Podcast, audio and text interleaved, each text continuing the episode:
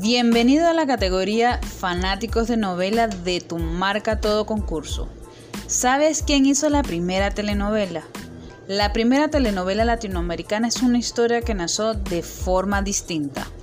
Las obras de teatro televisadas eran el trabajo más importante en la TV en esa época. Eran producciones grandiosas que se filmaban los domingos y las hacían prestando mucha atención a los detalles.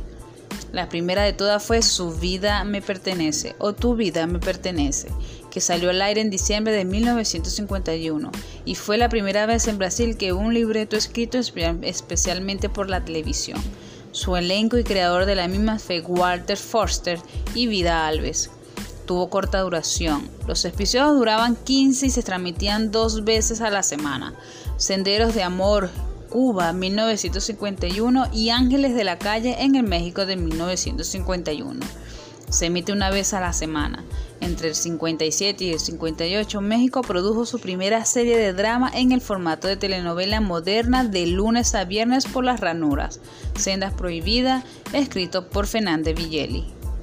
La principal característica de las primeras telenovelas era su corta duración, no más de 20 capítulos de 15 a 20 minutos y emisiones en días internos. La frecuencia diaria viene a imponerse en la segunda mitad de los años 50 hasta los 90. La mayoría de las telenovelas eran emitidas en capítulos de media hora, con la excepción de Brasil. A partir de ese entonces, el formato más usual es de 45 minutos. Sin embargo, en Europa y otros continentes aún existen telenovelas con episodios de corta duración.